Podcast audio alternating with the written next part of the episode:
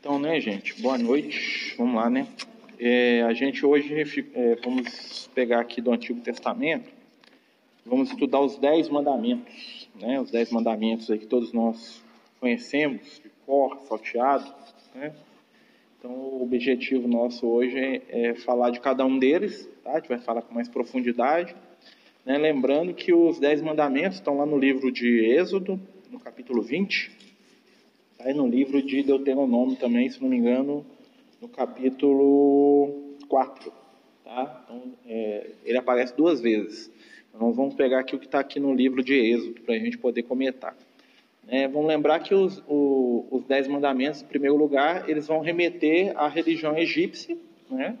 Os Dez Mandamentos eles vão ser um, uma visão da lei dos egípcios de maneira condensada, né, que a espiritualidade vai trazer para Moisés né, sendo que o Moisés ele tinha ali a, a, a função dupla, né, não só de tirar o povo físico, de, o povo de Israel, os hebreus de dentro do Egito, para poder formar uma nação onde que a espiritualidade pudesse trabalhar né, a chegada e a vinda do Cristo, né, que estava sendo preparado já. E também o Moisés tinha a função de pegar o extrato espiritual do Egito, né, tanto é que a espiritualidade do Egito acompanha o Moisés na sua jornada, e simplificar os conceitos espirituais dos egípcios para que eles fossem repaginados e que eles fossem inteligíveis, as pessoas pudessem pegar e entender aquilo de maneira mais fácil, né? porque a religião egípcia era muito velada. Né? Nós falamos aqui sobre a questão do véu no, no estudo anterior, né? e o véu é todo aquele conteúdo de mistério, de símbolo, de mitos que eram associados às realidades espirituais para poder fazer um filtro de quem estava preparado e quem não estava para avançar no conhecimento. Né? Toda religião antiga, ela se baseava em etapas que eles chamavam de iniciação. Então, quanto mais iniciado era o indivíduo, mais ele removia o véu e entendia as realidades espirituais sem necessidade daquelas alegorias, daqueles mitos, né, daquelas situações todas. Quanto mais atrasado, quanto mais jovem o espírito, mais alegoria para ele poder tirar ali uma visão, vamos dizer assim, básica daquela revelação espiritual. E o Moisés, o que ele fez? Ele pegou a religião dos egípcios, simplificou muito. E criou né, aquilo que nós vamos chamar de judaísmo. E ele vai basear o judaísmo, né, assim como os egípcios tinham lá as leis que eles, que eles seguiam, né, muito famoso aí um, o, o livro dos mortos dos egípcios, né, que tem esse nome, mas ele de morto não tem nada que é uma série de regras de conduta que o espírito tem que ter para poder chegar na pós-vida e ser feliz do lado de lá. Então Moisés ele pega e ele condensa esse ensinamento nos dez mandamentos que vão depois gerar mais 613. Tá? Então nós vamos ter 623 mandamentos que os judeus, que os hebreus seguiam. E desses 623, né, os 10 mais 613, vão nascer outros tantos que vão ser a tradição oral dos judeus, que eles vão chamar de Mishnah, ou Mishnah, tá? que é as normas de conduta da sociedade deles que vigoravam na época de Jesus. O trem foi só aumentando. Ou seja, o Moisés descomplicou, os que vieram depois complicaram de novo. Né? Então é a tendência do ser humano mesmo. Mas aqui nós vamos pegar a essência e nós vamos ver aqui como é que se conecta com o Evangelho e com a doutrina espírita. Tá? Então a gente vai pegar o mandamentos um por um. Alguém quer falar alguma coisa, Janete? Não. Você que conhece os mandamentos, uhum. né? Então a gente já falou, do, a gente deu uma, uma, pincelada sobre eles na última reunião, mas nós vamos entrar com mais detalhe agora, né? Então o primeiro mandamento é aquele que fala né, de não se ter outros deuses diante do Senhor. Né? Ouve, ó Israel, né, ele fala, eu sou o Senhor teu Deus, que cheguei do Egito, e da casa da servidão, e não terás outros deuses diante de mim. Esse mandamento, ele parece um mandamento bobo, né? porque a gente vai pensar em deuses com é, adorar deuses com nomes diferentes, né? Ah, eu adoro Zeus, eu adoro Jeová, eu adoro não sei quem, né? Mas na verdade, quando a gente não vai ter outros deuses, ali ele está colocando a, a primeira noção de espiritualidade. Porque o que, que acontece? Os espíritos vão falar para Kardec né, que a relação de, do homem com o divino é o primeiro movimento de despertar da nossa consciência. Ou seja, na hora que a gente entra no reino humano, acontecem algumas coisas. A primeira delas é a gente ter o pensamento consciente e entrar na lei de causa e efeito, porque a gente é capaz de fazer escolhas que não são determinadas pelo instinto, ou não são totalmente determinadas pelo instinto. Ou seja, a gente escolhe quem está precisando daquilo. Eu escolho beber água, mas eu não estou com sede. Por quê? Porque eu quero. Então, é uma escolha que não depende do meu instinto de conservação. Mas eu posso beber água quando eu estou com sede também. Né? Quando a gente entra nesse estágio, nós vamos saber que existe um, poder superior. Né? Nós damos o um nome para isso de, um, de Deus, de deuses, ou de natureza, ou de universo, não importa. Nós sabemos que tem um ser superior que é o Criador. E aí, a nossa relação com esse Criador, ela vai começar a se estabelecer. Ela já existe antes, mas nós não percebemos. Quando ele fala assim, ó, não terás outros deuses diante de mim, ele está querendo dizer o quê? Que nós devemos espiritualmente velar por essa ligação que nós temos com a divindade. Nós temos que cuidar da nossa ligação com o divino. Onde que nós temos ligação com o divino? Onde que Deus fala com a gente? Através da nossa consciência. Então, o que é, que não ter um Deus diante de Deus? Né? Imagine que eu estou aqui e tem alguém na minha frente aqui. É tudo aquilo que eu coloco que se interpõe entre mim e o Criador. Ou seja, tudo aquilo que eu uso para poder mascarar a minha consciência vai ferir o meu processo evolutivo. Então, quando eu estou lá com a minha consciência me chamando a atenção para alguma situação né, que eu sei estar errada dentro da minha evolução, né, eu fiz uma coisa que não, não se deve, e eu falo assim, ah, eu não fiz isso porque a Janete me provocou. Eu estou interpondo alguma coisa entre mim e Deus. Eu estou criando uma barreira, eu estou adorando outro Deus diante do meu Deus. Eu estou separando de Deus. Todas as vezes que eu mascaro aquilo que eu estou sentindo, aquilo que eu estou fazendo, aquilo que eu estou vivendo, né? todas as vezes que eu fujo da minha consciência, eu vou estar nessa situação. Vamos lembrar né, do primeiro assassino, lembra lá do Caim? Nós falamos da história do Caim, né? Caim e Abel. O Caim representa a inveja e o Abel representa a vaidade. Né? O Abel dá o melhor fruto, então ele se infla e fica vaidoso, né? E aí o Caim, que é a, que é a inveja, o que, que ela tenta fazer com aquele que aparece demais? Destruir. O invejoso quer destruir o objeto né, da sua inveja. Então, quando Caim matou Abel, o que, que ele fala para Deus? Né, isso é simbólico. Ele fala assim: olha, a partir de agora serei vagabundo da, sobre a terra. Eu vou fugir da sua presença. Caim liga para Deus e fala assim: ó, vou fugir de você. Não quero te ver, não. Porque Deus conversava com ele. Entendeu? Deus conversar com Caim? Ou seja, a consciência, né, através da consciência nós conversamos com Deus. A primeira coisa que o Caim quis fazer quando ele matou Abel foi fugir do quê? Da consciência. Aí ele falou assim: Eu vou me esconder é, e eu vou fugir da presença de Deus. E qualquer um que me achar vai me matar para me fugir da presença de Deus. O que, que Deus fala para ele? Se alguém te matar, vai ser maldito. Porque eu vou estar com você até o final dos tempos. Vocês entenderam o conceito da consequência? O Caim matou, Enquanto ele não resolvesse aquilo com a própria consciência, ele ia fugir à toa, porque ele ia levar Deus junto com ele. É, aqui, é isso aqui que, que resume o primeiro mandamento. Ou seja, não vamos interpor nada na nossa relação com a nossa consciência. Vamos olhar para a nossa consciência e aceitar o que ela diz para a gente, porque ela está falando com amor. Em nenhum momento consciência, ou seja, Deus, quando conversou com Caim, o condenou consciência perguntou: o que, que você fez do seu irmão? Cadê o seu irmão? Né? Mas em nenhum momento a consciência falou assim: se eu vou te matar, vou te destruir. E quando Caim falou que ia se destruir, que ia se matar, que ia fugir, a voz de Deus dentro dele falou: não, você não vai não. Eu vou pôr uma marca em você, você vai ser marcado. E quem feriu Caim? Sete vezes será ferido. Exatamente. Então, assim, nós, a consciência nós temos que resolver com ela, não é fugir. Esse é o primeiro mandamento. Não terás outros deuses diante de mim. Segundo, né? não farás para ti ídolos, imagem de escultura, né? sobre nada que tenha sobre os ares, debaixo das águas ou sobre a terra, e não lhes prestarei. O que é o ídolo, gente? Lá no livro, é, num dos livros do André Luiz, esqueci o nome, é o livro do Claudio Leonel, eu sempre esqueço o nome dele. Ação e Reação. Ação e Reação, ainda bem que tem a Janete aqui para me lembrar o nome do livro. Né? Lá no livro Ação e Reação, tem um momento lá que dois espíritos vingadores, o Clarindo e o Leonel, eles estavam vingando o irmão dele, o Antônio Olímpio, e os amigos espirituais estão conversando com eles, e eles falam uma coisa que tem tudo a ver com o segundo mandamento aqui, lá no livro da doutrina espírita, olha só. Né? Nós fomos lá no Caim, agora nós vamos lá na doutrina espírita. Eles falam assim, ó, nas escolas dos vingadores, aprendemos que cada ser, a par dos seus desejos dioturnos, possui um desejo chave ou desejo raiz. Ou seja, um desejo central que domina a vida daquela pessoa. Então, o avarento só pensa em dinheiro. Tudo na vida dele gira em torno do dinheiro. Né? O sensualista só pensa nas sensações.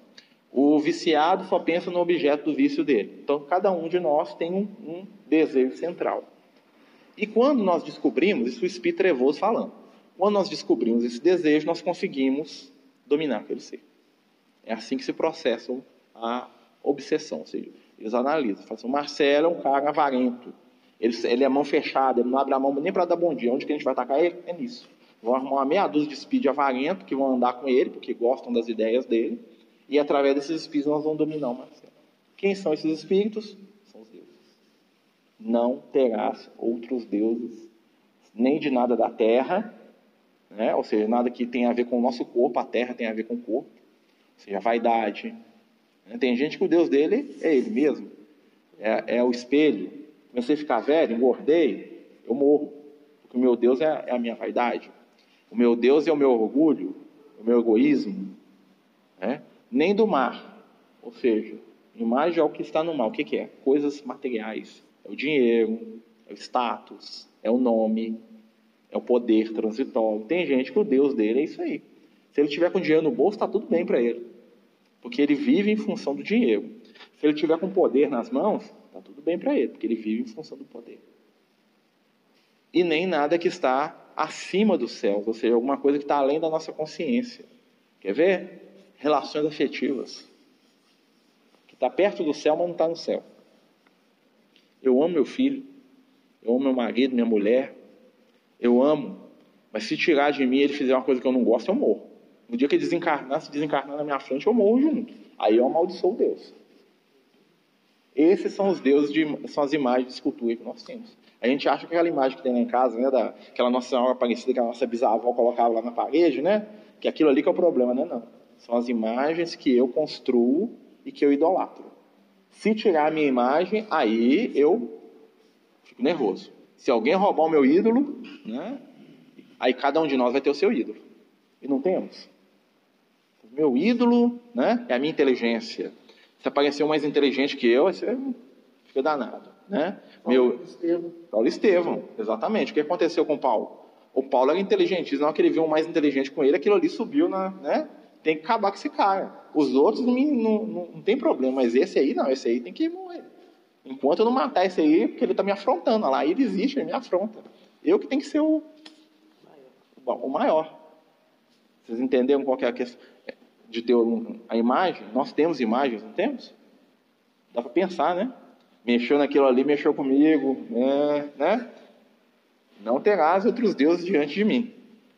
Né? Marcelo, é interessante que o Emmanuel fala sobre narcisismo que nós ainda temos. Né? Porque a gente é, projeta no outro aquilo que a gente.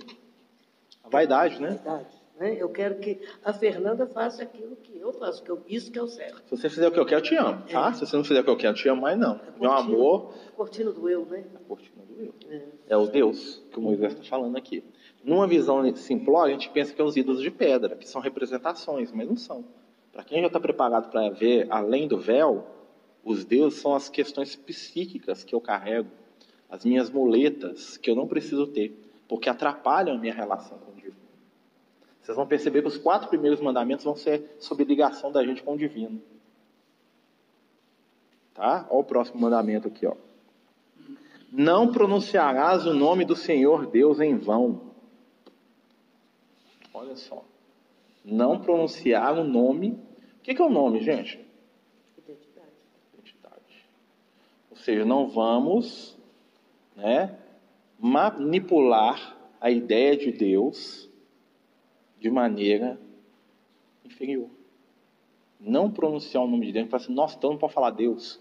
Os judeus, quando eles vão se referir a, a, ao Criador, né, algumas escolas judaicas, eles não falam a palavra nem Deus, eles falam, eles falam Dus.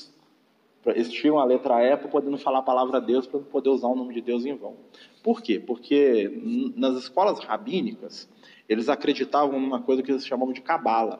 A Cabala é um, ensinamento numérico e simbólico das palavras e dos números dentro do contexto espiritual. Então eles acreditam, os judeus, os rabinos acreditavam que cada palavra tem um poder. Qual que é o poder dela? O poder da ideia que está dentro dela. Então quando você fala casa, você está falando a palavra casa e dentro dela está todo o conceito e toda a existência de uma ideia que vai se traduzir numa realidade da casa. Quando você fala árvore, você está falando a palavra árvore e todo o poder da árvore enquanto ser que existe. Está dando para entender? Isso com os números, isso com.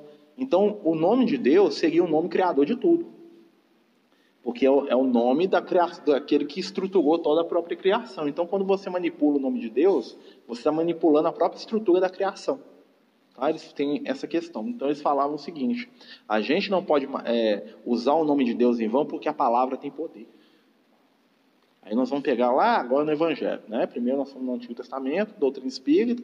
Terceiro nós vamos lá no Evangelho. Evangelho do apóstolo João. No princípio era o Verbo. E o Verbo estava com Deus e o Verbo era Deus.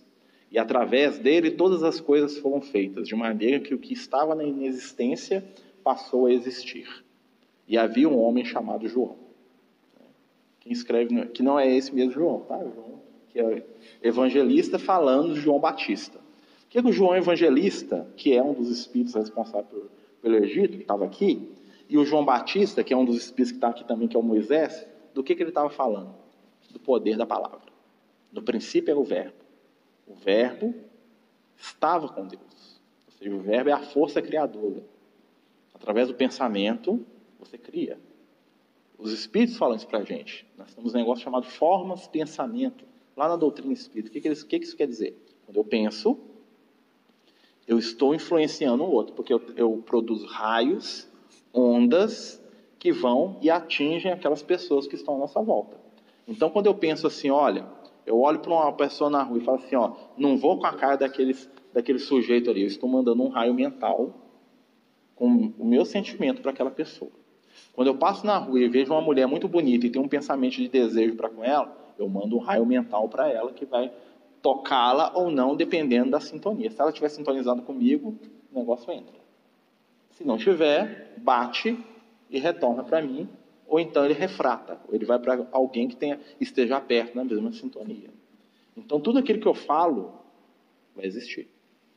Por isso, nós somos responsáveis, segundo Emmanuel, pelas imagens mentais que nós criamos nos outros. Então, quando eu vi para a pessoa assim, eu te amo, eu sou responsável pelo que eu estou falando. Porque eu criei uma imagem mental naquela pessoa, vocês concordam? Né? Eu saio ali na rua ali, vejo uma mocinha bonitinha e falo assim, eu te amo, fica comigo, né? sua vida vai ser... Eu quero viver com você para sempre. Eu estou me tornando responsável, porque eu estou criando o quê na mente dela?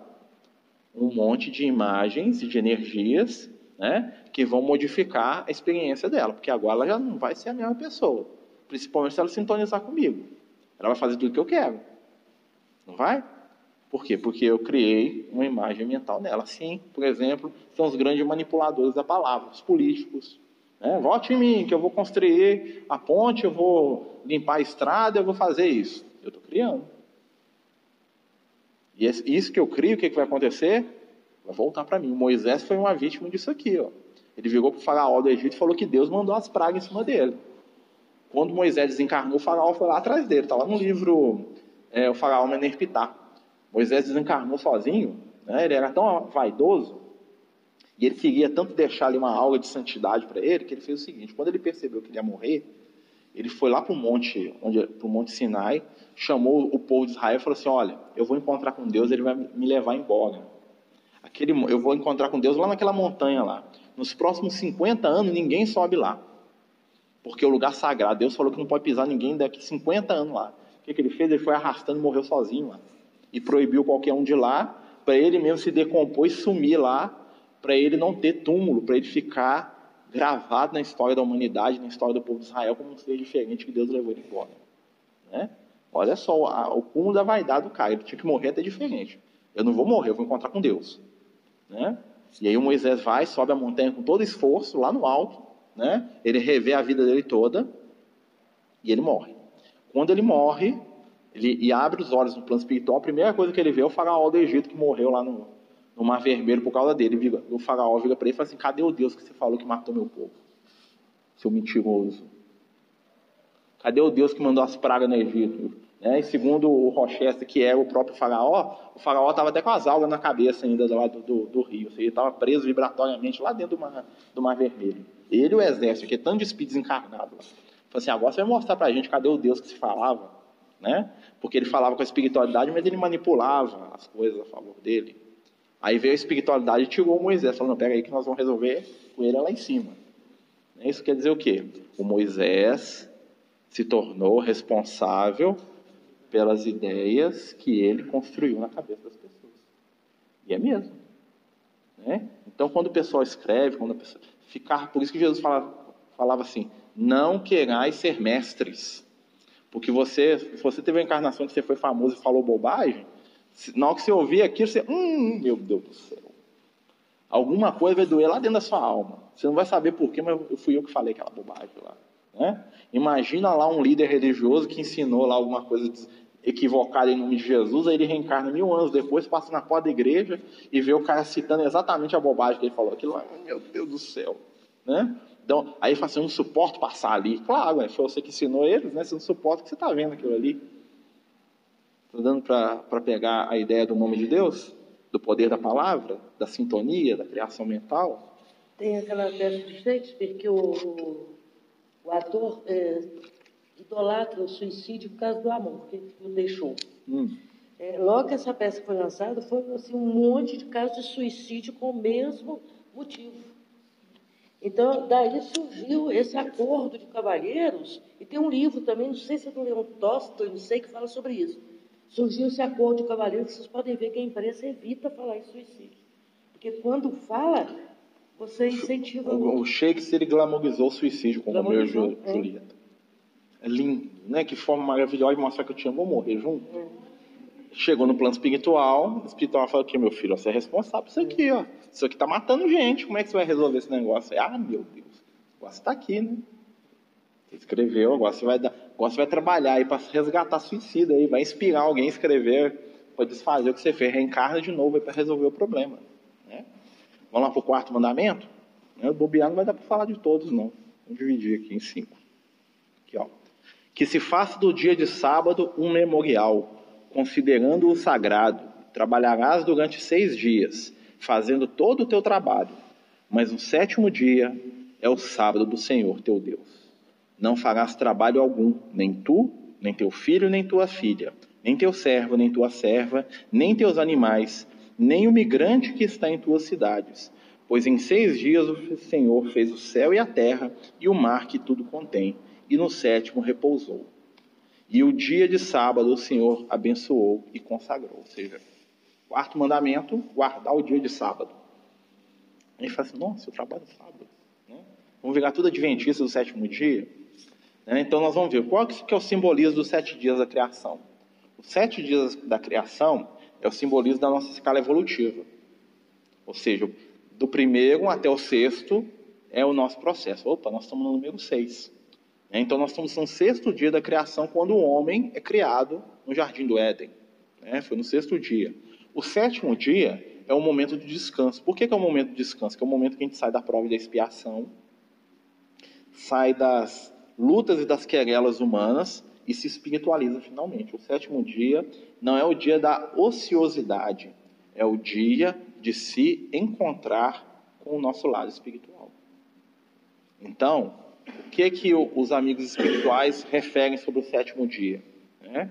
Que o ideal para o nosso processo evolutivo atual, dentro das nossas possibilidades, é que nós dediquemos um sétimo do nosso dia para o nosso desenvolvimento enquanto espírito eterno. Ou seja, durante, nós temos seis dias para fazer tudo que é material e um dia para fazer o que é espiritual. Ou seja, num mês, quatro dias. Né? Em um ano, 48 dias. É o ideal né, para a gente poder trabalhar a nossa espiritualidade. Precisa ser o dia inteiro? Não, a gente dilui. E trabalhar espiritual quer dizer que é, é vir para a casa espírita? Não. É para a igreja? Não. É ficar lendo Bíblia? Não. É trabalhar, é pensar, é refletir e viver como espírito. Que é o grande segredo da coisa. Então, na nossa vida, né, a espiritualidade, no nosso nível evolutivo atual, nós estamos nos aproximando do dia do descanso, que é o dia que nós vamos nos espiritualizar. Por isso que a gente está com tanta fome espiritual ultimamente.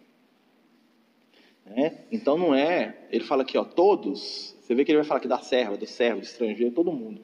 Ele está falando assim, todos os seres do universo precisam de ter o seu momento de contato com o espiritual, cada um no seu nível.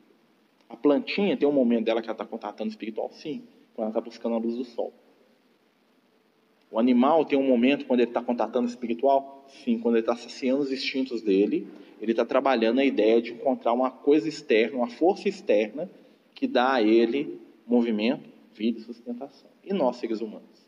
É quando nós saímos do nosso campo de ideias, da nossa vibração do mundo, do terra a terra, do pagar conta, do trabalhar, do pegar ônibus, e pensamos, vibramos e trabalhamos o transcendente. Aí tem várias formas. Tem a prática da caridade, tem a leitura, tem escutar uma música edificante, tem pensar em Deus, tem fazer prece. São vários aspectos. Ir na casa espírita também, ler um livro, são vários aspectos. Então, um ser que já está fazendo isso, ele já está caminhando para o seu equilíbrio espiritual. Note que a espiritualidade não pede que a gente vire né, o ermitão da montanha lá, né, o velho louco da montanha. Né? Muita gente quer virar o velho louco da montanha, que ficar 24 horas por dia dedicado ao espiritual. E não dedica hora nenhuma, porque na verdade ele dedica a solidão e o egoísmo dele. Né? O cara se isola porque ele não, tem, porque não quer ter contato com ninguém. Então, ele tá, se ele estivesse se isolando para fazer o bem para o próximo, né, para cuidar lá de uns doentes, igual o Francisco de Assis fazia, né, juntou uns 50 leprosos e levou lá para a montanha junto com ele para cuidar, aí ele está se isolando por uma boa causa. Mas se não, ele está se isolando pelo egoísmo mesmo. Então, aqui está falando do momento que nós temos que buscar ter de contato com o mundo maior, com a ideia do transcendente tem a questão da mediunidade, médiums, né? das nossas percepções. Porque a mediunidade não é só ver espírito e escutar espírito. Mediunidade é quando nós nos tornamos o quê? Cartas vivas do amor para aqueles que estão à nossa volta. Quando nós somos instrumentos do espiritual para aquele que está ao nosso lado. Que a gente lembra só, tem alguma coisa além dessa vidinha aqui. Né? Vamos olhar aqui, ó, vamos olhar as estrelas hoje. Vamos pensar o que, que tem lá nas estrelas. Isso é trabalhar espiritual. Né? Nós temos que dedicar aí o nosso sábado. Tá? Tem lugar que tem um sábado. Se vocês quiserem trabalhar no sábado, vem aqui para casa espírita. Aqui nós temos trabalho, né, Tarcísio? Né? Nós vamos ver, né? Né, Sódio? Né? Né, Cacá? Lembra do sábado? Nós viemos aqui todo sábado aqui, ó, e vamos lá, né? Esse sábado nós vamos lá para uma mais simples, né? Dar uma volta lá com os assistidos. Então, quem quiser vir ajudar, fazer campanha do quilo também, né? Tem visita, né? Tem um monte de coisa que a gente pode fazer no sábado aí, ó. Tem o pessoal que vai dar passe, tem o pessoal que vai ficar com os moradores de rua, tem, né? Aqui no Francisco tem muita coisa no sábado. Né? E nós também dedicarmos momentos do nosso crescimento espiritual. A gente só contacta com aquilo que a gente pensa. Se eu penso, eu conecto. Se eu não penso em Jesus e na espiritualidade de hora nenhuma, não vou conectar com eles. Se eu penso, daqui a pouco eles estão até batendo papo com a gente. Os espirituais batem um papo. Principalmente se é um papo útil. Eles vão lá, e aí, beleza? Estava lendo lá o texto do Evangelho lá, eu pensei nisso. Ó. Podia falar lá na reunião. Aí você puxa. Né? Vamos continuar agora o quinto mandamento. É isso mesmo? Quinto mandamento. Honrarás teu pai e tua mãe, a fim de que os teus dias se prolonguem sobre a terra que o Senhor teu Deus te dá. Né? O que, é o pai e a mãe, gente? Né? Pai e a mãe. Onde que o pai e a mãe estão na nossa vida? Você veio depois do pai e da mãe. Então, o pai e a mãe, o que, que é? É o passado. Né? Os orientais, eles têm muito essa questão do culto aos antepassados, que é valorizar aqueles que vieram antes. Quando Moisés estava falando isso aqui, o que, que ele está querendo dizer? O povo de Israel, vocês vão ver que é um povo que começou com a família. Vocês lembram lá? Do Abraão, do Isaac, do Jacó? Eles eram uma família, né? O pai, o filho e o neto. E eles, o que, que eles fizeram? Tudo que eles faziam era para valorizar e para proteger quem? O grupinho deles. Então, quando Deus aparece para Moisés, ele fala assim: Olha, Moisés, eu sou o Deus do Abraão, do Isaac e do Jacó. Ou seja, eu sou o Deus dos seus antepassados. Aqueles que vieram antes de você te deram sustentação para você estar aqui hoje, em vários aspectos. Primeiro, né, porque esses espíritos que vieram antes, eles estruturaram o, o reino, o mundo lá, o povo de Israel, onde Moisés reencarnou. Segundo, que vários desses que vieram antes eram os próprios que estavam ali agora, ou seja, nós vivemos sustentados pelo nosso pai e pela nossa mãe, em vários aspectos. O pai e a mãe físico, que é aqueles que dão a vida, né? que é o que ele está falando aqui superficialmente, e o pai e a mãe espiritual, que é a nossa história evolutiva.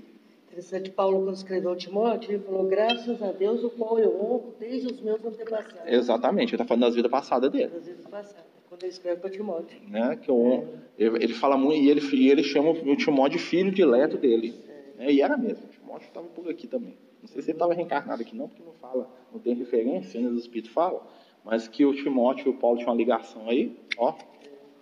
E o que que acontece? Os antepassados é a nossa história. De onde nós viemos? Né? Nós temos a, a, grande desvantagem do nosso povo hoje, do Brasil, é que nós não temos referencial do nosso passado. Que é o problema da mistura, né? Nós somos tão misturados que o nosso referencial vem de vários lugares. Mas nós temos, o que, que acontece? Nós temos que saber quem nós somos. É, isso é muito comum, por exemplo, na África, no Oriente, que são os donos do mundo, né? Gente sabe, né? pela espiritualidade, que os espíritos que são os donos do planeta Terra, as raças, fisicamente falando, que são donas do mundo, são os orientais e os, e os africanos, né? São quem o mundo foi feito foi pra, por eles, para eles. O, o, resto veio depois, né? Apesar que hoje nós estamos tudo encarnado, misturado, dá para saber quem é quem, tá? Originalmente, as raças que são donas do planeta Terra são os negros e os asiáticos. Eles que são os originais. Depois veio uns espíritos aí começou a misturar, fazer experiência. Aí nasceu os branquelos, nasceu os vermelhos, nasceu lá os, os arianos, os indianos. Isso aí veio depois, tá? A mistureba veio depois, mas os originais são esses. Então, o que acontece? Qual que é a característica desses povos? Eles sabem de onde que eles vieram. Qual que é a característica do povo de Israel? que vai ser muito forte para eles. Nós somos descendentes de Abraão. Nós sabemos de onde nós viemos. Né? E eles tinham isso tão forte que isso chegou a virar motivo de orgulho. Aí nós vamos lembrar de Jesus conversando com eles. Vocês lembram? Eles falam assim, ó. Né, Jesus fala assim, vocês são filhos é, do homicídio. Aí eles falam assim, não, nós temos por pai Abraão. Jesus fala, vocês não são filhos de Abraão, não. Porque Abraão me viu e ficou feliz. Vocês estão me vendo, estão, estão com raiva, estão querendo me matar? Vocês não são filho de Abraão, não. Porque ser filho é o quê? O filho, ele está na sintonia dos pontos positivos do pai. Ele herdou. Para ser filho, você tem que ser herdeiro. Por isso que tem lá, o Paulo de Tarso tá, trabalha muito isso. Ele fala assim, olha, uma coisa é ser servo, outra coisa é ser filho. Nós somos filhos. Né? Servo não sabe nada. O servo faz sem saber porque ele faz. Ele faz porque ele é obrigado, porque ele recebe. O filho não, ele faz porque ele é herdeiro.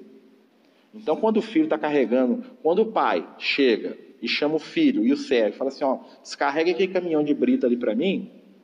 Tá? Vou dar um exemplo atual para a gente entender o que o Paulo falava. O servo carrega porque ele é obrigado, mas daquilo ele só vai receber o salário. O filho acha que desafou, mas ele está carregando o que é dele. Não é? Porque o caminhão de brita não vai, conhecer, não vai fazer a casa que vai ser do filho um dia. Vocês estão entendendo a diferença de ser filho e ser servo? Só que o Paulo fala que essa diferença é uma condição de consciência. O servo, ele percebe uma hora que ele é filho. Quando ele vê que ele tem ligação com. É o motivo da gente estar estudando isso aqui. Ó. Quando nós estamos estudando o Antigo Testamento, a primeira visão que nós temos é que isso aqui tem nada a ver com a gente, que nós somos servos, nós estamos aprendendo isso aqui de, né, de baseada, aqui não tem nada a ver com a gente. Quando você espiritualiza, o que, é que você faz? Você percebe, não, isso aqui é a minha história. Como é que eu vou saber que isso aqui é minha história? Porque para o filho, o pai divide o segredo. Você pega aí. Tá vendo esses espíritos aqui? São reencarnações passadas nas quais você estava misturado aí, meu filho. Você andou empurrando esse povo aqui, ó. Né? Você andou reclamando do Moisés, adorando bezerro de ouro. Se você não adorou bezerro de ouro, você andou cortando a cabeça de quem adorou, que não sei o que é pior, né?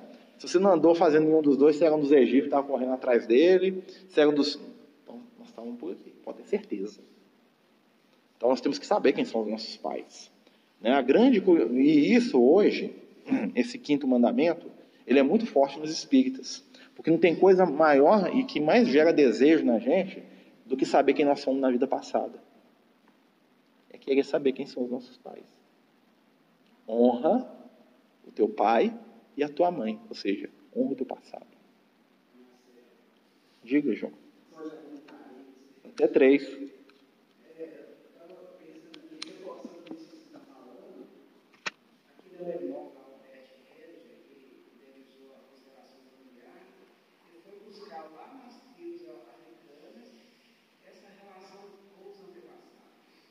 Isso mesmo.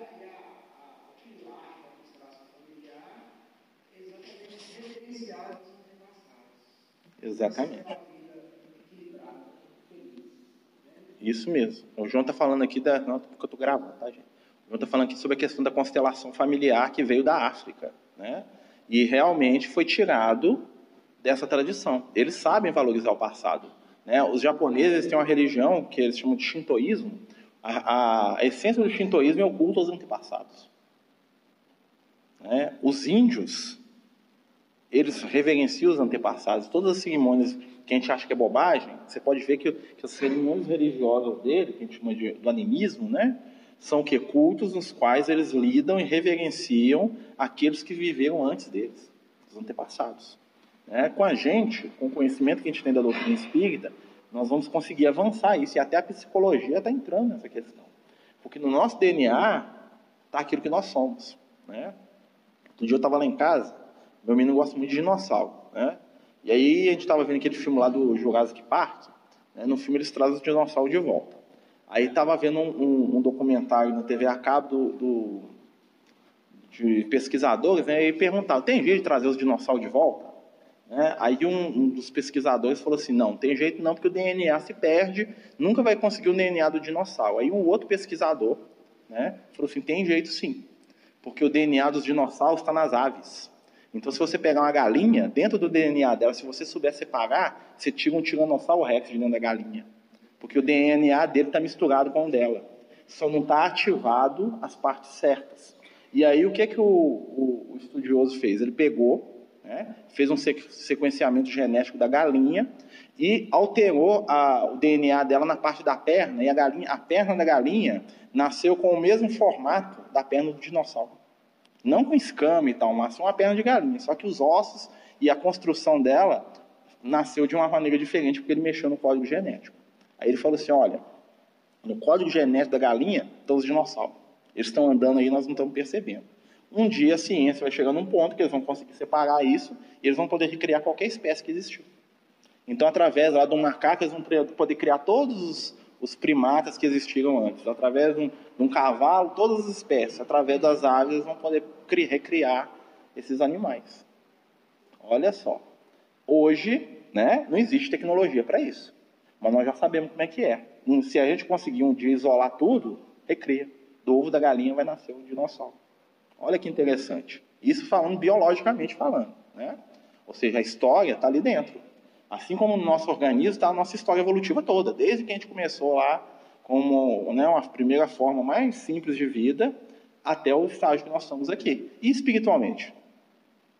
Os espíritos conseguem puxar dos nossos arquivos mentais o nosso passado.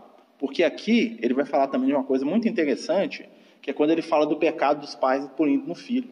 Olha só, vou ler aqui. aqui hum, eu sou o Senhor teu Deus que pune o pecado do pai nos filhos até a sétima geração. O pecado do pai nos filhos até a sétima geração. O que isso quer dizer? Sete é o número da perfeição. Então, se eu vou punir o pecado do pai no filho até a sétima geração, o que, que vai acontecer? A minha consciência vai cobrar os meus erros de mim mesmo até que eu entre em estado de quê? De perfeição. Quando eu eliminar de mim a culpa. E aí, aonde que vai vir o pecado? O pecado é o desequilíbrio que eu mesmo crio, que eu vou reencarnar e vou recebê-lo de volta. Às vezes pula uma ou duas gerações. Eu passei para o meu filho, né, o desequilíbrio, e eu vou lá receber dele. Ele não vai, às vezes, como ele é um espírito não precisa daquele desequilíbrio, ele não vai ter. Mas eu vou pegar de volta. Vocês entenderam o que, que é? O Moisés está falando um princípio aqui que nem ele entendia direito. Porque ele não tinha o conhecimento científico que nós temos hoje, nem o conhecimento espiritual. Né? Então, o que, que acontece? Honrar pai e mãe, saber de, quem, de onde nós viemos, quem nós somos. Usar os recursos que a espiritualidade tem. Né? Se conhecer. Esse é o quinto mandamento.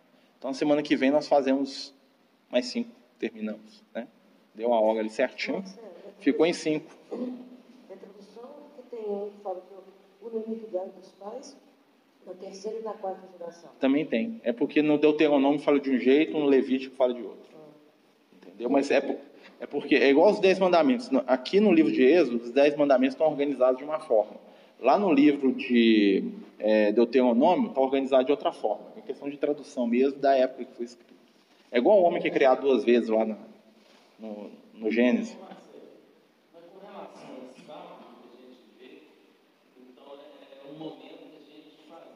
dedicar para o espiritual. Exatamente. Mas e essas pessoas que trabalham no sábado em benefício material? A gente está julgando. É, a questão é o, o sábado é, é, o, é a quantidade de tempo que eu reservo para a minha evolução. Não quer dizer que tenha ser no sábado, propriamente dito. Pode ser qualquer hora, eu posso dividir pela semana inteira, né? Então, se eu dividir um dia do, pelos outros sete, o que, que vai acontecer? Eu vou ter lá duas horas por dia, né? Então. Ou quatro horas por É, porque eles estão bem na letra, né? Lembra que Jesus orienta quanto a essa questão e fala assim: a letra mata. O que, que aconteceu? Isso aqui que nós estamos estudando hoje, na época de Jesus, tinha virado uma tradição tão forte, tinha tanta tradição em cima disso, que era uma coisa insuportável. Então Jesus falava assim: o, homem foi, o sábado foi feito para o homem, não o homem para o sábado. Porque os judeus, na época de Jesus, não podiam nem levantar o copo no dia do sábado. Exatamente. Por quê? Porque eles estavam tão presos à tradição que o negócio cresceu demais e perdeu o sentido espiritual. O sentido do sábado, espiritualmente falando, é o quê? Um momento que você vai guardar para o seu crescimento espiritual. Se é sábado, domingo, segunda ou terça, se é duas horas no sábado, isso não importa. Importa que você tem que ter pelo menos um sétimo do seu tempo dedicado ao seu crescimento enquanto espírito eterno. E como que você vai fazer isso também? Não importa se é fazendo caridade, se é estudando, se é, ou é um pouquinho de cada. Né? Então isso aí depende do ser. Depende de cada um de nós. Às vezes a gente pode se espiritualizar no trabalho mesmo. Você tira um tempo lá para fazer o bem, para consolar alguém, para poder lembrar alguém que existe algo que transcende essa vida aqui. Você está você tá guardando sábado. Você está trabalhando espiritual na sua vida. Né? Então, são os cinco aí que nós vamos falar. Achei que dá para falar os dez, não deu não. Semana que vem nós continuamos. Diga, cara.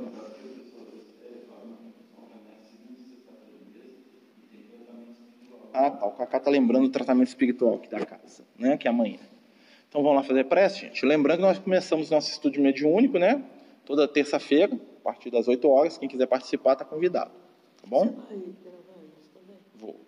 Vamos gravar o estudo mediúnico também. Sim, espero que sim. Se ficar, se der.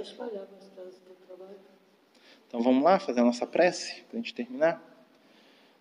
Amigo e mestre Jesus companheiros espirituais, agradecemos a oportunidade que nos reúne, o entendimento, o amor. Pedimos, Senhor, que nos auxilie para que possamos aprender, respeitar, amar e viver o seu Evangelho. Divino amigo, acompanha cada um de nós que está presente nesta vibração e proporciona a todos um bom dia, uma boa noite, um bom fim de semana. Que as suas energias amorosas estejam conosco e que possamos, de alguma maneira, ser instrumentos do teu amor. Ajuda-nos a perceber as oportunidades de fazer o bem e não negá-las, fazendo aquilo que conseguimos no intuito do bem, da vitória da luz no nosso mundo. Mais uma vez agradecemos e te pedimos que se conserve conosco hoje e sempre. Que assim seja.